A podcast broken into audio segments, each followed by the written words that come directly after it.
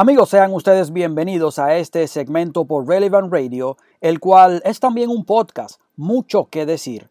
Agradezco a Lismar y a Eliu Ramos desde lo más relevante en Relevant Radio en español. Para ustedes este resumen noticioso con análisis de informaciones que a este servidor le parecen importantes o interesantes, algunas de estas no tan difundidas.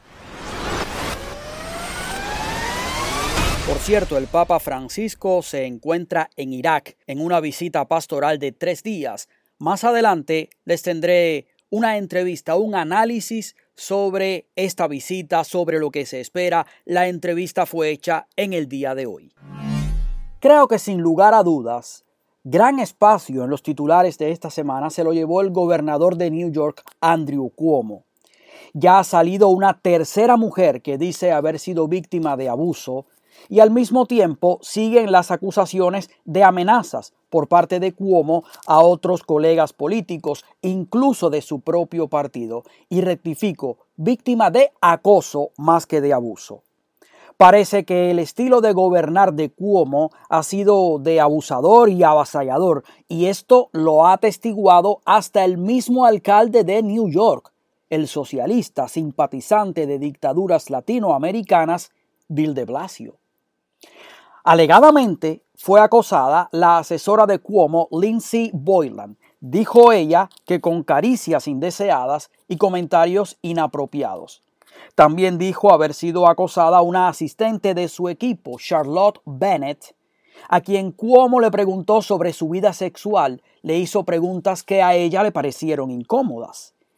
Y hasta el momento ha salido a denunciar Anna Rush, una mujer que dijo haber sido acosada por Cuomo en una boda. De hecho, hay una foto en la que el gobernador tiene a la mujer agarrada por su rostro con ambas manos. La mujer dijo que Cuomo la agarró por su espalda, que estaba desnuda por el vestido, la tomó por el rostro, le preguntó si podía besarla y de hecho la besó en la mejilla sin esperar por autorización. Y lo que a mí me dicen todas estas declaraciones de los colegas, o sea, de los miembros del mismo partido de Cuomo, es que Cuomo ya puede ser sacrificado y ya no es más útil a la agenda. ¿No recuerdan lo que dijo el alcalde neoyorquino cuando se enteró de las amenazas del gobernador a un demócrata de apellido Kim que llamó a Cuomo? Pues entonces Bill de Blasio dijo, esto ha sido un clásico Cuomo. ¿Se acuerdan? Pero no, el gobernador era una especie de héroe. ¿Cómo es posible que Cuomo haya sido alabado por su labor por el COVID-19 cuando murieron por su negligencia, y esto está siendo investigado, 15.000 ancianos? Bueno, pues en resumen, Cuomo ha dicho que él no va a renunciar. Hace unos días salió y casi lloró frente a la cámara. Yo no le creí porque su actitud no ha sido como parte de un incidente fortuito, sino de quejas que denotan un patrón de comportamiento. Andrew Cuomo es hijo del también gobernador de New York, Mario Cuomo, y desde joven ha visto cómo se maneja el poder tras bambalinas. Cuomo es un abogado acostumbrado al dinero y a vivir de la política, especialmente a manejar el dinero del contribuyente. Cuomo es un funcionario y político de carrera que comenzó en 1993 como asistente del secretario de Planeamiento Comunitario del Departamento Federal de Urbanización, el Housing and Urban Development, y fue secretario de ese departamento federal desde 1997. Además, Cuomo es presidente de la Asociación Nacional de Gobernadores desde el año pasado, o sea, todo un tipo influyente. Pero aunque discrepe con Cuomo en sus ideales y en su proceder, sobre todo en el campo de lo provida, porque él es profundamente antivida, entiendo que las opiniones de la prensa no son el foro para, como diría el Quijote, desfacer este entuerto. Todo esto se ventila en la corte y el acusado es inocente hasta que no se pruebe lo contrario. Claro que las mismas mujeres que asaron en la parrilla al juez Brett Kavanaugh sin evidencias se han mantenido asombrosamente diplomáticas en el caso de Cuomo, y ni tan asombrosamente. Pienso en la senadora Kirsten Gillibrand, en Hillary Clinton, en Alexandria Ocasio Cortés, en Kamala Harris y hasta en Nancy Pelosi. Algunas de estas mujeres han criticado el acoso por parte de Cuomo, pero no tanto, porque ya no quieren dar más declaraciones a la prensa. La Cámara de Representantes pasó el más reciente paquete de estímulo por causa del COVID-19 y salió también en las noticias que esta madrugada el Senado pasó también este proyecto que ahora irá a la mesa de Joe Biden para ser firmado como ley.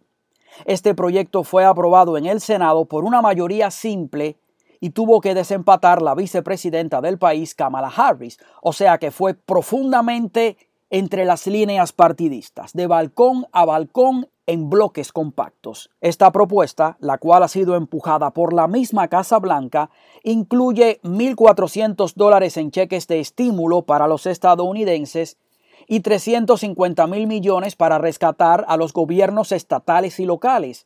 Y aquí tenemos uno de los derroches más peligrosos de este proyecto. Se trata de rescatar a ciudades o estados que todavía no se han dicho cuáles, los que han realizado una pésima gestión administrativa y ahora nosotros, los contribuyentes, estaríamos rescatando a políticos que han sido irresponsables con el dinero del contribuyente. Y este dinero del rescate hay que pagarlo porque no existe almuerzo gratis, que conste. Ya el año pasado gastamos 4 trillones más 1.9 de este año, ustedes saquen sus cuentas, trillones de dólares, ni siquiera billones, y se ha dicho que todavía no se ha gastado parte del dinero del año pasado. Además, el proyecto de ley tiene una renovación de los beneficios de desempleo hasta septiembre, dinero para la distribución de vacunas y fondos para subir el salario mínimo federal a 15 dólares, entre otros renglones. Esto no tiene nada que ver con el COVID-19, sino con una agenda que obedece a una promesa de campaña.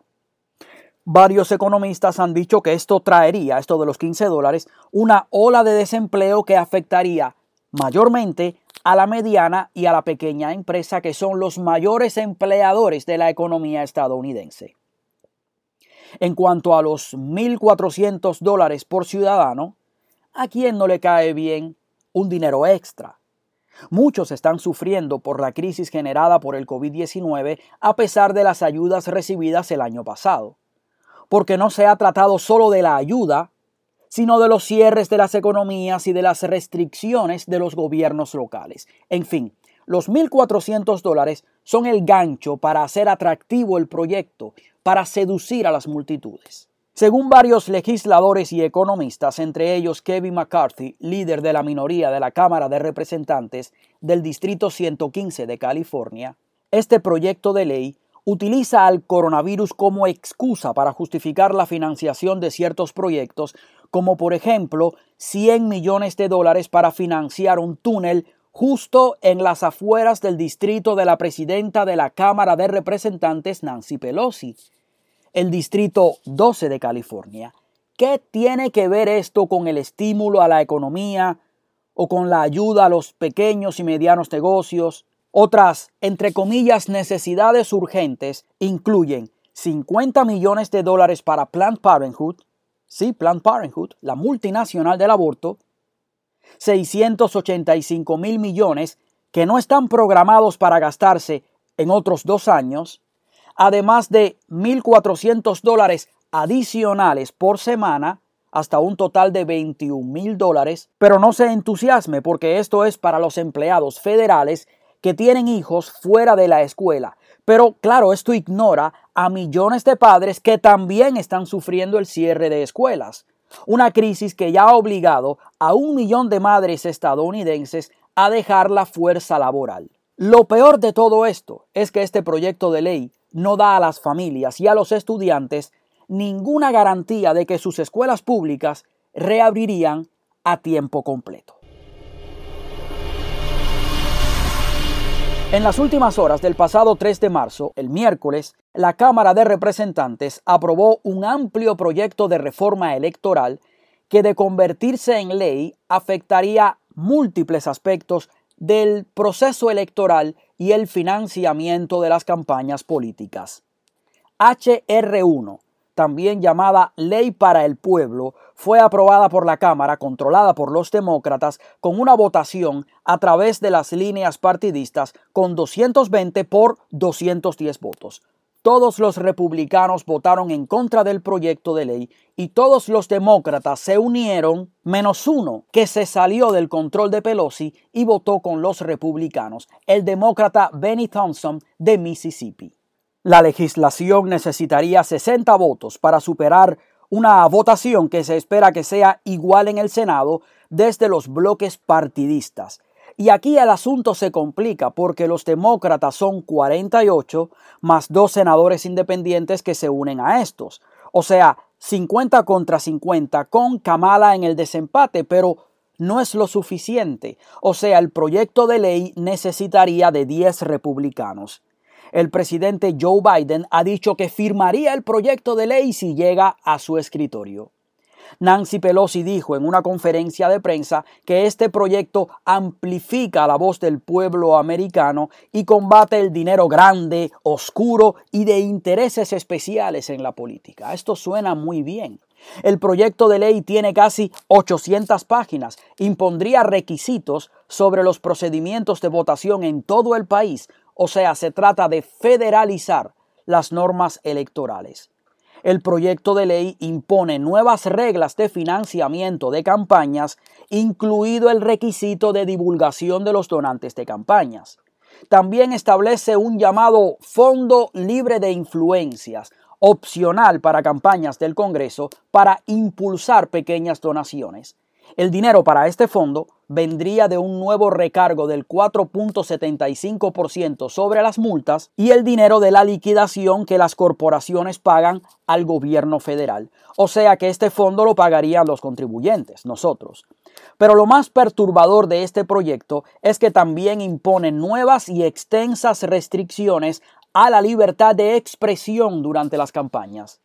La legislación también prohibiría la coordinación entre los super PAC y los candidatos políticos. Habría que ver qué pasaría con las donaciones de los magnates, por ejemplo, de las compañías tecnológicas, las Big Tech, todo el dinero que han dado a las campañas. El proyecto de ley también pide la divulgación de los donantes a grupos de defensa en materia religiosa y sin fines de lucro y permite a los congresistas titulares y a sus rivales recibir un salario de los fondos de campaña. En el caso de los donantes a grupos religiosos, esto puede usarse como mecanismo de intimidación a personas que donan a estos grupos porque no quieren la fuerza destructiva de la ideología de género, pero también permite que la furia de la ideología de género, de todos estos ideólogos de la llamada cultura de la cancelación, vaya contra estas personas. Entre las reglamentaciones con respecto a la votación, adivinaron. Lo mismo que hicieron los demócratas en Pennsylvania y Georgia, por ejemplo, lo quieren imponer pero a todo el país. El proyecto obligaría a los estados a tener un mínimo de 15 días de votación anticipada, boletas por correo, poner fácil, demasiado fácil el registro de votantes en la Internet y permitir la votación ausente sin excusa. O sea, es una fórmula para el descontrol y el fraude. Ustedes perdonen que yo sea tan franco, pero es que yo no podría por razones de conciencia. Es más, creo que aquí debería ser lo contrario. La votación por correo debería ser una excepción y solo las boletas deberían ser enviadas si las piden los votantes y esto debería renovarse todos los años. En el caso de las boletas por correo, los estados deben contar las boletas si se reciben dentro de los 10 días después del día de las elecciones. Quiere decir que no sabremos quién sería el nuevo presidente hasta por lo menos 15 días o un mes después del 3 de noviembre y cuidado porque estamos hablando de reglas a nivel nacional. Y con respecto a la redistribución de los distritos en el Congreso, el proyecto de ley crea una comisión estatal independiente compuesta por académicos, funcionarios públicos y ciudadanos privados para manejar este proceso en lugar de que sea manejado por las legislaturas estatales. Esto es centralizarlo todo, preocupante y perturbador. Y amigos, para darle cobertura, al menos de manera inicial, a la visita del Papa Francisco a Irak, nos acompaña el padre Rodrigo Miranda, sacerdote del Verbo Encarnado, quien estuvo asignado a Irak por muchísimos años y ahora se encuentra en Roma. El padre Miranda ha sido colaborador mío desde hace muchísimo tiempo. Padre, bienvenido. ¿Cómo está? Muchas gracias, Jorge, nuevamente de escucharte. Un gusto y saludos a los auditores. ¿Cuál es el contexto político y social de la visita del Santo Padre a Irak? Porque hay temores por el coronavirus, el terrorismo. ¿Qué más? Bueno, los temores son fundados. Eh, el terrorismo continúa ahora en eh, enero.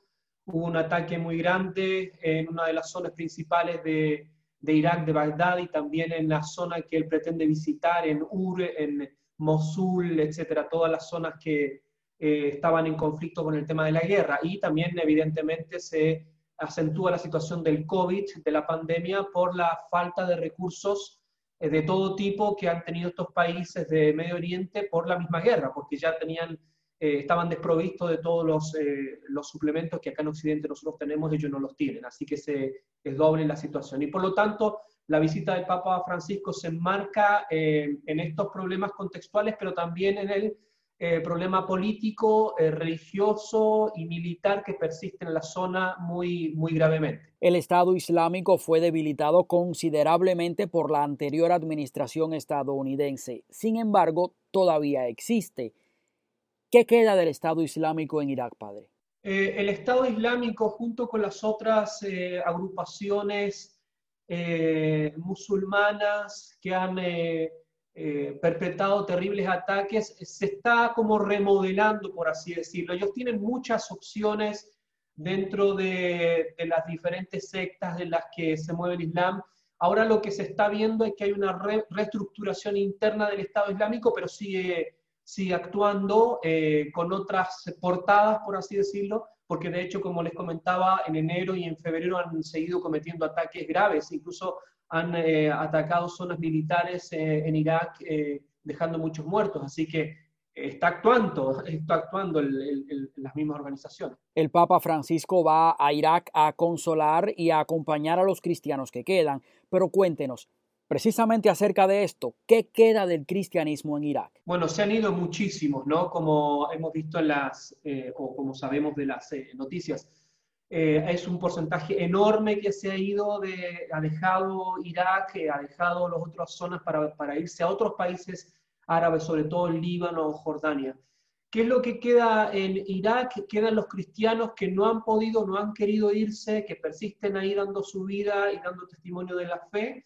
Eh, hay una comunidad religiosa, sea de obispos, sacerdotes, religiosas, cristianos laicos, etcétera, muy activa pero eh, siguen atentos después de esta expulsión del Estado Islámico, si al menos oficialmente siguen activos y tratando de reconstruir el país. Pero es delicada la situación porque, como les decía, siguen perpetrándose ataques eh, constantemente, semanalmente hay, hay nuevos ataques, por más que ahora esté un poquito más controlada la situación.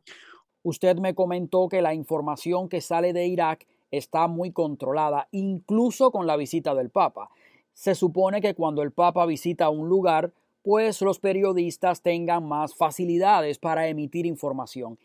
¿Qué está pasando en Irak en este sentido? Bueno, ah, eh, es controlada la información por varias, a varios niveles. Primero por seguridad. Eh, estamos hablando de países que son muy frágiles en cuanto, en cuanto a seguridad, al menos de lo, que nos dejan saber, ¿no?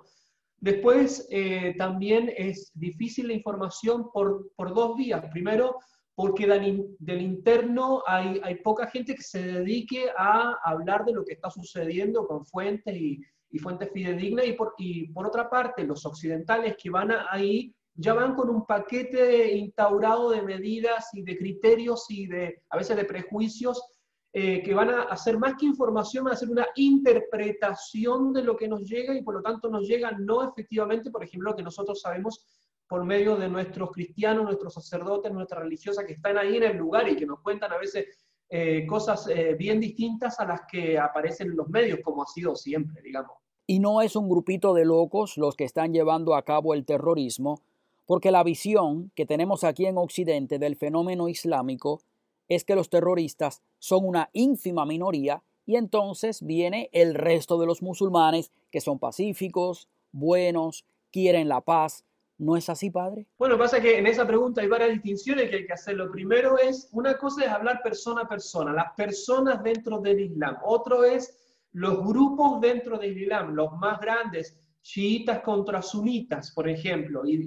Eh, eso es otra división. Y dentro de esos dos grupos también divisiones de divisiones que van conformando todos estos grupos y organizaciones que perpetran los, eh, los ataques que nosotros vemos en la información. Entonces es muy distinto tratar de hablar de esto así en términos generales. Eh, ¿Qué es lo que sucede? Que, por ejemplo, en la misma conversación que se supone que va a tener el Papa Francisco con Al-Sistani, que lo han promocionado para el Premio Nobel de la Paz. Y para aquellos que no saben, Al-Sistani es ayatola y es de los musulmanes chiitas. Sí, sí, los ayatolas son de los chiitas. Eh, eh, es una persona muy influente, muy influyente, que ha tratado de en distintos momentos hacer que los chiitas, que son el 65% de las personas en Irak, eh, tengan una representación en el gobierno concreto del país, ¿no? El resto son sunitas. Los sunitas son los que tienen mayor potencia eh, político, eh, militar, y por lo tanto son los que perpetran los, los ataques que nosotros vemos. Evidentemente, estas cosas al, al, mundo occidental le suena bien que este, este, este ayatollah sea ¿no? el premio de la paz, incluso en el 2014, cuando saca la fatua, el decreto para hacer que las mujeres voten también, y contra eh, la una declaración que hizo contra ISIS, en realidad lo que, lo que está haciendo es diciendo, bueno, los chiitas somos la mayoría, los chiitas tenemos que gobernar en el plano religioso político.